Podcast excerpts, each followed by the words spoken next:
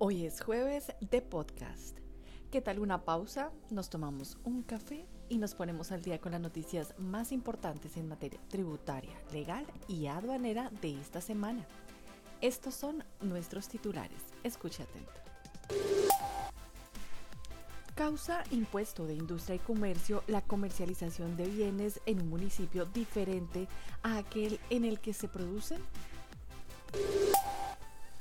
¿Cuál es el tratamiento de los derechos fiduciarios en materia de impuestos sobre la renta y complementarios?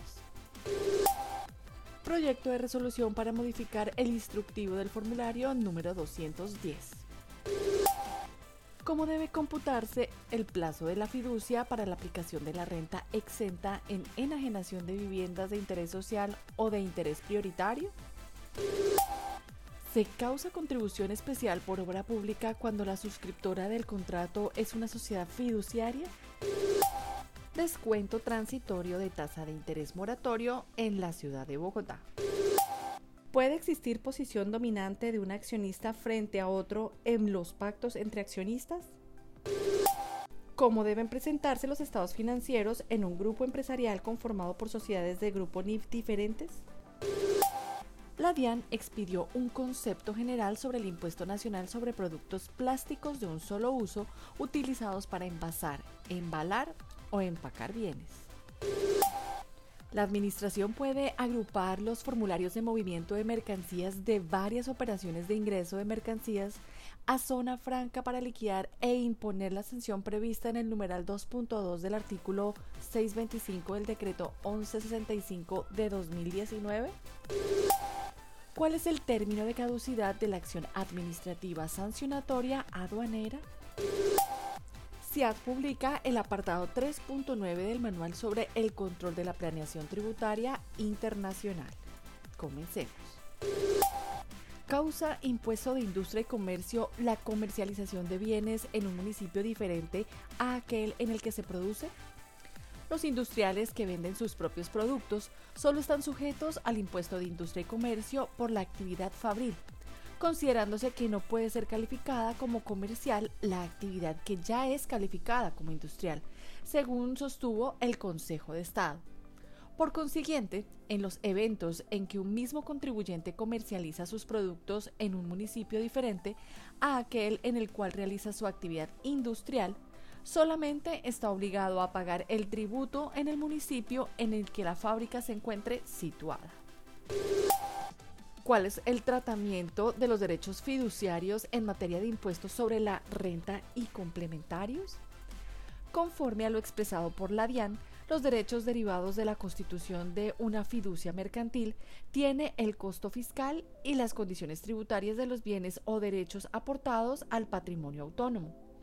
En atención a ello, en su declaración del impuesto sobre la renta y complementarios, cada beneficiario debe incluir los ingresos, costos y gastos obtenidos con cargo al patrimonio autónomo con las mismas condiciones que tendrían si las operaciones generadoras hubiesen sido desarrolladas directamente por el beneficiario. Proyecto de resolución para modificar el instructivo del formulario número 210 la DIAN dio a conocer el proyecto de resolución por medio del cual se modificaría el instructivo del formulario número 210. Abro comillas. Declaración de renta y complementario de personas naturales y asimiladas de residentes y sucesiones líquidas de causantes residentes. Cierro comillas para el año grabable 2022 y la fracción del año grabable 2023, prescrito mediante resolución número 000022 del 5 de marzo de 2021. ¿Cómo debe computarse el plazo de la fiducia para la aplicación de la renta exenta en enajenación de viviendas de interés social o de interés prioritario? La constitución de una fiducia de administración o parqueo previa a la construcción de viviendas de interés social y o prioritario no impide el acceso a la renta exenta de que goza la utilidad de la primera enajenación, de acuerdo con lo indicado por la DIAN. No obstante, para acogerse al beneficio debe cambiarse la fiducia de administración o parqueo a una fiducia inmobiliaria conforme al artículo 1.2.1.22.45 del decreto 1625 de 2016 momento a partir del cual comenzará a contarse el plazo de 10 años establecido en el ordinal 4 del numeral 4 del artículo 235-2 del Estatuto Tributario. Se causa contribución especial por obra pública cuando la suscriptora del contrato es una sociedad fiduciaria. La contribución especial por obra pública establecida en el artículo 120 de la Ley 418 de 1997 para los contratos de obra pública y de adición al valor de los existentes, así como en los de concesión de vías terrestres y fluviales, puertos aéreos, marítimos y fluviales, se causa inclusive en los casos en que el suscriptor sea una sociedad fiduciaria en calidad de vocera de un patrimonio autónomo constituido por una entidad pública, según indicó la DIAN. Esto con base en la consideración de que en el caso expuesto el patrimonio autónomo es apenas un medio para la operación cuya sustancia económica se encuentra grabada por el tributo descuento transitorio de tasa de interés moratorio en la ciudad de Bogotá. La Secretaría Distrital de Hacienda dio a conocer las medidas adoptadas para la aplicación de la tasa de interés moratoria transitoria respecto de las deudas tributarias de los contribuyentes con el Distrito Capital, conforme al artículo 91 de la Ley 2277 de 2022. Mediante el comunicado de prensa se indican los vínculos para la generación de los recibos de pago de las obligaciones tributarias distritales vencidas antes del 13 de diciembre de 2022. ¿Puede existir posición dominante de un accionista frente a otro en los pactos entre accionistas? Según precisó la Superintendencia de Sociedades, en la celebración de acuerdos entre accionistas, se entiende que, en principio, estos se encuentran en igualdad de condiciones, por lo que, a efectos de juzgar la validez del pacto, carece de importancia la cantidad de acciones que posee cada uno. Por consiguiente, en aquellos eventos en que ya se hubiese inscrito la enajenación en el libro de registro de acciones, esta surte efecto inclusive en aquellos eventos en que existan diferencias entre accionistas acerca de la valoración de acciones enajenadas mediante pacto, por lo que el enajenante que se considere lesionado deberá acudir a mecanismos judiciales para proteger sus derechos. ¿Cómo deben presentarse los estados financieros en grupo empresarial conformado por sociedades de grupo NIF diferente? Cuando la matriz o controlante es una o varias personas naturales o sociedades con domicilio en el extranjero, se debe preparar y presentar un solo estado financiero combinado que integre todas las entidades controladas de forma directa e indirecta por un mismo inversor, de acuerdo con lo señalado por la Superintendencia de Sociedades. En estos casos, la responsabilidad recae sobre la subsidiaria colombiana de mayor patrimonio, la cual deberá adoptar un procedimiento similar al dispuesto para preparar estados financieros consolidados en aquellos casos en que las sociedades controladas pertenezcan a grupos NIF diferentes. La DIAN expidió un concepto general sobre el impuesto nacional sobre productos plásticos de un solo uso utilizados para envasar, embalar o empacar bienes la Dirección de Impuestos y Aduanas Nacionales, a través del concepto número 100, 208, 192-91, da su postura frente a algunos interrogantes generados en la aplicación del impuesto nacional sobre productos plásticos de un solo uso, utilizados para envasar, embalar o empacar bienes. Se precisa que el hecho generador del impuesto se da entre otros, en la importación para consumo de productos plásticos, razón por la cual cuando se vendan bienes distintos a productos plásticos de un solo uso utilizados para envasar, embalar o empacar bienes, no se genera el impuesto. Adicionalmente, el sujeto pasivo responsable del impuesto es el productor o importador, según corresponda.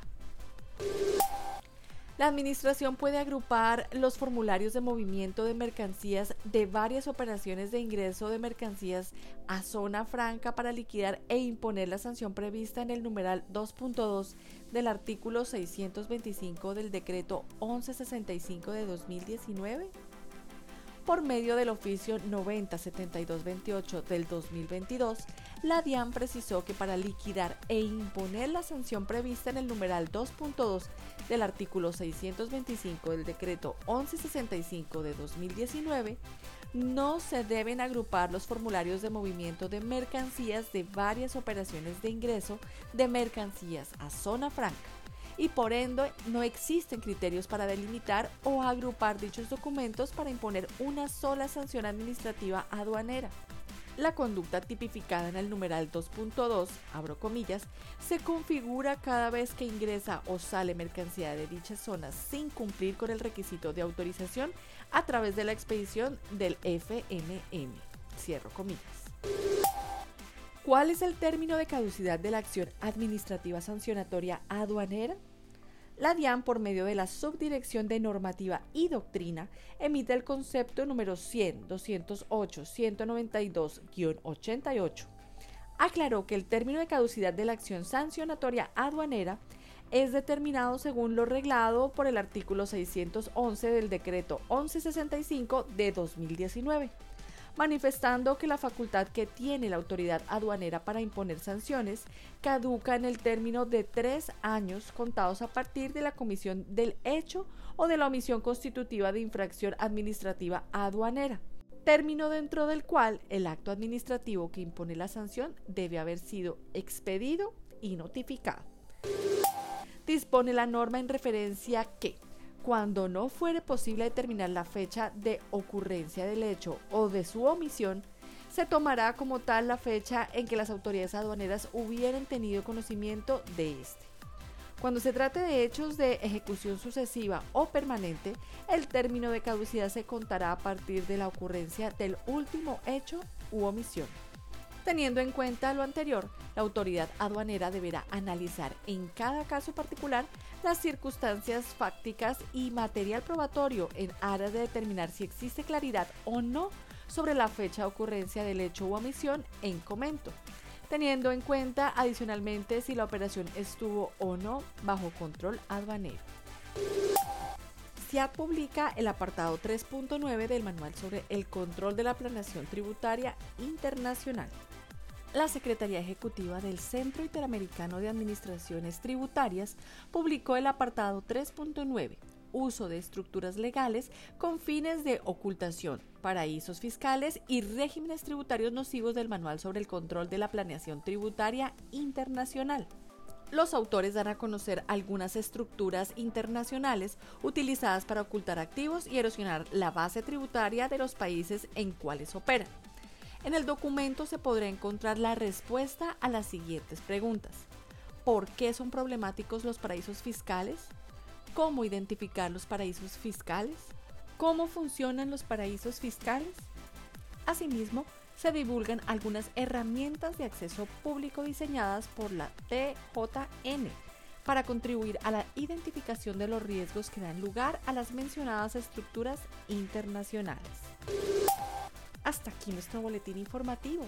Para saber más sobre esta y otras noticias, los invitamos a visitar nuestra página web www.grantorton.com.co en la sección Boletines o búsquenos en su plataforma favorita. Nos encuentra como Al Día con GT.